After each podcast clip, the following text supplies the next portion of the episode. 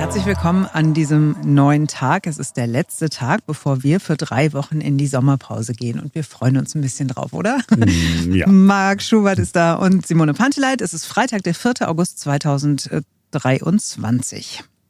Ich habe 2003 hingeschrieben. Ja, gut, Ja. dass es dir noch aufgefallen ist. Ja, weil wir sind heute so, ist so Flashback-Moments, äh, die wir Das stimmt. haben. Ja, Wir haben nämlich gleich äh, perfekte äh, Sommerdrinks äh, für euch. Einer ist einige hundert Jahre alt, wenn stimmt, was man sich erzählt.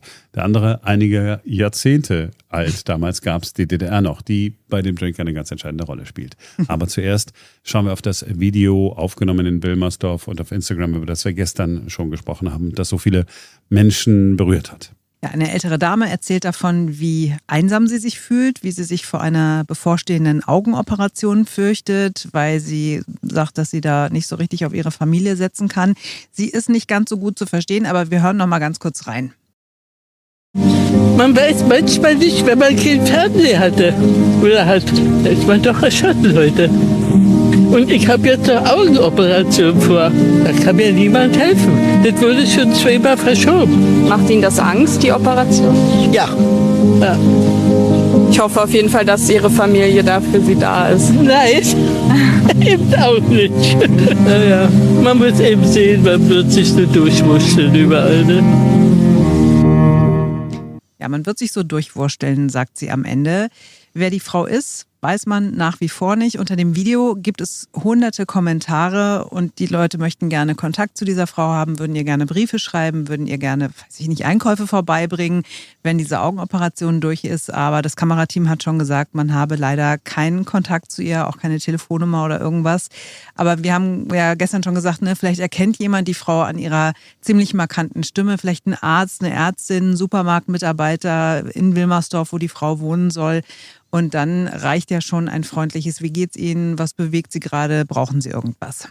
Ganz viele von euch haben sich äh, bei uns gemeldet, nachdem wir gestern über das Video gesprochen haben, in der Sendung und auch hier im Podcast. Sie haben uns erzählt, wie Sie zum Teil beruflich auch immer wieder mit einsamen älteren Menschen zu tun haben. In der ambulanten Pflege zum Beispiel. Dieser Einsamkeit setzt der Verein Silbernetz hier in Berlin etwas entgegen. Elke Schilling ist Vereinschefin dort. Einmal haben wir unsere Hotline von 8 bis 22 Uhr, das Silbertelefon, wo man anrufen kann als Mensch ab 60 mit dem Bedürfnis, einfach mal zu reden. Das zweite sind unsere Silbernetzfreundinnen und Freunde.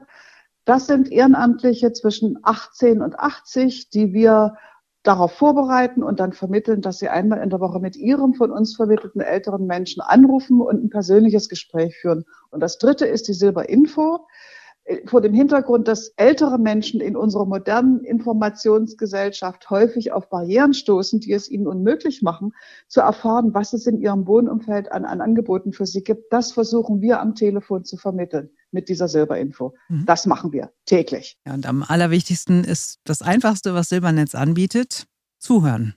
Das Schöne ist, dass die Anonymität, die wir gewährleisten, einen Schutzraum öffnet, in dem man tatsächlich über alles reden kann, was einen gerade betroffen macht oder auch was einen erfreut. Wir haben sozusagen Anrufer, die fast täglich anrufen, für die wir sowas wie Familie geworden sind, weil sie sonst niemand anderen haben. Und wir haben Anrufer, die uns einmal alle Jubeljahre anrufen. Vorgestern hatte ich eine 109-Jährige am Telefon. Das war so bezaubernd, die mir einfach ein bisschen aus ihrem Alltag erzählte. Weil auch sie, obwohl sie sozusagen im Haus ihrer Familie lebt, ganz viele Stunden allein ist eine super wichtige ehrenamtliche Arbeit, aber auch ein Angebot, das immer noch viel zu wenige Menschen kennen. Also sagt das gerne weiter, macht Menschen darauf aufmerksam, dass es das gibt. Und äh, wenn ihr den Kontakt zum Silbernetzverein braucht, dann äh, könnt ihr in unsere Shownotes gucken, da haben wir das für euch verlinkt. So, jetzt kurz ein Update von Sven Marx. Wir haben in dieser Woche ausführlich schon äh, über ihn berichtet, mit ihm gesprochen. 56 Jahre alt, hat einen inoperablen Hirntumor und dadurch viele Einschränkungen, macht aber trotzdem äh, ziemlich bekloppte Sachen wie äh, mit dem Fahrrad um die Welt fahren oder mal eben schnell allein zum Nordkap wandern. Das war das jüngste Projekt. Wir haben ja am Dienstag mit ihm ausführlicher darüber gesprochen. Gestern gab es das Update und äh, kurz danach hatte sich Sven ja bei Simone gemeldet und gesagt, ah, es geht nicht mehr, ich muss abbrechen, mein Bein macht Probleme, Verdacht auf Thrombose. Ich habe gestern mit Sven gesprochen und habe gefragt, wie ist denn der Stand der Dinge jetzt, ein paar Tage später? Die haben Ultraschall gemacht, haben feststellen können, dass es zum Glück keine Thrombose ist. Äh, ist dick, immer noch dick, schmerzt und äh, wird nicht besser. Habe schon einen Arzttermin für nächsten Dienstag und weiß nicht, was das ist. Ich hoffe, irgendwas, was man behandeln kann, damit ich weiter planen kann. Also Sven musste seine Mammuttour abbrechen, die ja ein Testlauf sein sollte für das nächste Jahr. Da wollte bzw. will Sven zu Fuß zu den Paralympics in Paris laufen, um sein Herzensthema Inklusion weiter voranzutreiben. Jetzt also das Aus dieses Probelaufs und ich habe ihn gefragt, bist du sehr enttäuscht drüber? Eigentlich nicht. Das war ja genau das, was ich wollte. Ich wollte ja wissen, was geht und was geht nicht. Meine Ausrüstung ist perfekt. Da habe ich anderthalb Jahre dran geprobt, habe die getestet, alles im Winter und so, alles ist gut. Ich kann durch schwierige Länder, ich habe ja da unglaubliche Sachen erlebt, schon in den ersten zwei Wochen. Morast, zwei Tage, dann da über die Berge bei wirklich kaltem Wind mit Regen, alles gut. Nur ich kann nicht so weit laufen. Ich weiß nicht, warum ich nicht so weit laufen kann. Aber für mich ist das immer noch ein absoluter Erfolg, weil ich die Erkenntnisse habe und das andere ist einfach nur ein Ankommen, nicht weiter. Ja, für ihn ist das Glas immer halb voll und äh, von dieser Grundeinstellung können wir uns echt alle eine Scheibe abschneiden, oder?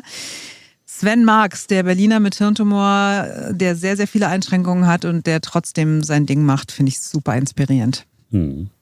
Weil du gerade äh, Glas halb voll gesagt hast. Perfekte Überleitung. Bin, ja, ich bin ja berühmt für die perfekten äh, Überleitungen, für die sich dann alle immer schämen. Lass uns nicht von halbvollen Gläsern reden, sondern von äh, richtig vollen Gläsern. Und damit sind wir bei Sommerdrinks. Ja, das Wetter fühlt sich noch nicht wirklich nach Sommerdrinks an, aber es wird ja wieder heiß werden, wahrscheinlich äh, nächste Woche schon oder vielleicht fahrt ihr auch jetzt bald in den Urlaub und äh, werdet da dann schwitzen und kühle Getränke brauchen. Ähm, so, und jetzt hat Marc einen Sommerdrink ausgebuddelt, der ein echter Klassiker ist. Ja, ich kann mich äh, ganz dunkel erinnern, dass ich das als Kind mal gehört habe, so in den äh, 70er Jahren. Da war ich noch ganz klein. Ähm, kalte Ente äh, heißt äh, der Drink. Ich habe aber jetzt äh, gerade jemanden kennengelernt, Mann über 70. Manfred heißt er. Wir nennen ihn nur noch Money. Ich glaube, es gefällt ihm nicht, aber Money. Ähm, hat extra alle möglichen Kisten ausgegraben. Ähm, Erbe seines Vaters, alles, um das entsprechende Gefäß für diesen äh, Drink äh, wiederzufinden. Also äh, der Name dieses Getränks ist auch der Name dieses Gefäßes, in der das Getränk dann äh, zubereitet wird. Ähm, meine Eltern haben das tatsächlich auch getrunken, so ein Westding, oder? Kalte Ente aus Wein und Sekt. Ja, genau. Äh, ist im Prinzip, ne? Also Schnaps fehlt, ja, also eine leichte Bohle, bekömmlich. Äh, Wein, Sekt hast du schon gesagt, vielleicht noch eine Zitronenscheibe rein für die äh, ganz besonders coolen. Man kann auch Zitronenmelisse äh, mit mhm. reinmachen. Aber ich kann dir sagen, es geht auch ohne Melisse. Und das Gefäß ist auch ganz cool. Das ist nämlich eigentlich eine, eine ziemlich einfache wie geniale äh, Idee. Das ist äh, so eine Glaskaraffe und äh, oben ist so ein Zylinder drin, in den kommt dann das Eis, sodass das Eis zwar kühlt, aber sich nicht in der äh, Bohle auflösen kann. Und damit die kalte Ente nicht verwässert und den Alkoholgehalt möglicherweise irgendwie reduzieren würde. Das wäre ja furchtbar. Wir waren, ich, ich überlege ich glaube, wir waren vier oder fünf Leute. Das Gefäß bei Money hatte, ich würde sagen, zweieinhalb Liter so mhm. gefasst. Und es wurde häufiger noch nachgefüllt. es war aber nie verwässert und es war mhm. immer sehr erfrischend. Sehr, und sehr bis lecker zum Schluss wahrscheinlich konnte, auch, oder? Ja, ja, man ja. konnte äh, bis so. Und man, äh, ja, man, man, man, man spürt natürlich, dass man was getrunken hat, aber man spürt es nicht so schlimm. Weißt du, wie diese Nummer so, ach, so ein Rum und dies und das, alles da nicht drin. Und wenn es dann draußen so warm ist oder so, fällt man halt nicht schon nach einer halben Stunde äh, bei der Party unangenehm auf, sondern erst nach vielleicht anderthalb oder zwei Stunden. Ähm, wir haben mal geguckt, warum heißt es denn kalte Ente? Das ist eine Verballhornung. Angeblich war es Clemens Wenceslaus von Sachsen. Er war der letzte Erzbischof und Kurfürst von Trier. Er soll das Getränk irgendwann 1700, hast du nicht gesehen, erfunden haben, auf seinem Koblenzer Schloss ähm, hat es auf der Terrasse immer nach dem Dinner das gegeben hat, einen Kaffee gegeben, Mokka. Aber dann war es warm draußen und der Kurfürst wollte ein kaltes Ende haben, also kaltes Ende des mhm. Abends. Und dann hat er gesagt, äh, jetzt bitte nicht einen heißen Mokka, sondern nehmt bitte eine Flasche Moselwein, eine Flasche Rheinwein und eine Flasche Champagner, schüttet das zusammen, Zitrone rein, Zitronenmelisse rein Und das äh, ist die Entstehungsgeschichte des kalten Endes, was dann eben im Volksmund zur kalten Ente wurde. Wenn die Geschichte stimmt, ist sie ziemlich cool. Total süß, finde ich die. Aber man muss dazu wirklich sagen, es ist ein Westing, diese kalte Ente. Ich vermute mal, im Osten kennen es nicht ganz so viele. Deswegen habe ich einen Cocktail aus dem Osten als Alternative rausgesucht. Mein bester Freund hat mir neulich davon erzählt. Es geht um den Hubs Flip. Äh, von 1982 bis 1990 gab es eine Ratgebersendung im DDR-Fernsehen, Haushaltsallerlei praktisch serviert, kurz Hubs. Und in einer der Sendungen wurde ein neuer Drink kreiert mit einer unfassbar fragwürdigen Zutatenliste. Also ich würde nie auf die Idee kommen, das alles zusammenzuschmeißen, aber wir können ja mal kurz reinhören. Der sogenannte Hubsflip. Es ist ganz einfach. Sie nehmen dazu Milch, Rotwein. Es gibt den besonders feinen pikanten Geschmack, helles Bier, ein bisschen Zucker, ein ganzes Ei und dann noch zur richtigen Schärfe ein bisschen Pfeffer. Das Ganze wird dann mit dem RG28 gemixt. Die richtige Konsistenz ist erreicht, wenn das Getränk schaumig geworden ist. Eine sehr schöne, appetitliche Farbe. So. Ich bin raus. Findest du? Findest du, als ob das unbedingt ausprobiert werden muss jetzt am Wochenende? Nein, überhaupt nicht. Also äh, der Drink allein wäre ein Grund, dass die DDR. Äh, nee, nein. Aber am besten finde ich, dass die Moderatorin am Ende sagt, dass das Ganze eine schöne, appetitliche Farbe hat wenn man sich dieses YouTube-Video anguckt, und ich kann es nur wirklich wärmstens empfehlen, weil danach auch noch ein, ein Interview kommt mit irgendeinem Chef eine, irgendeines VEB-Kombinats, ich weiß es nicht, aber sie serviert den dann so und dann suckeln beide an diesem Glas und beide stellen es auch nur so wortlos ab. Keiner sagt irgendwie so, ach, lecker oder so, sondern beide nur so, Boah. so. Und also die schöne appetitliche Farbe bewegt sich in Wahrheit irgendwo zwischen Hornhaut Umbra und Babydurchfall. Es unfassbar ekelhaft aus, aber ich werde es trotzdem am Wochenende ausprobieren. Und falls ihr das auch tun wollt, dieses Hubs-Flip-Rezept wie auch äh, das der kalten Ente packen wir euch auf unsere Berliner Rundfunk-Social-Media-Kanäle. Ja, hätte ja fast persönlich enden können, aber du musstest mit diesem komischen Drink noch um die Ecke kommen. Also, wir empfehlen auf jeden Fall, vorsichtig mit dem Alkohol ähm, umzugehen, äh, jetzt äh, im Urlaub. Ja, ein Glas muss auch reichen. Der Genuss steht im Vordergrund, nicht das Besäufnis. Ein, ein, ein Glas in drei Wochen? Nein. Geht auch. Kann man machen, muss man aber auch nicht.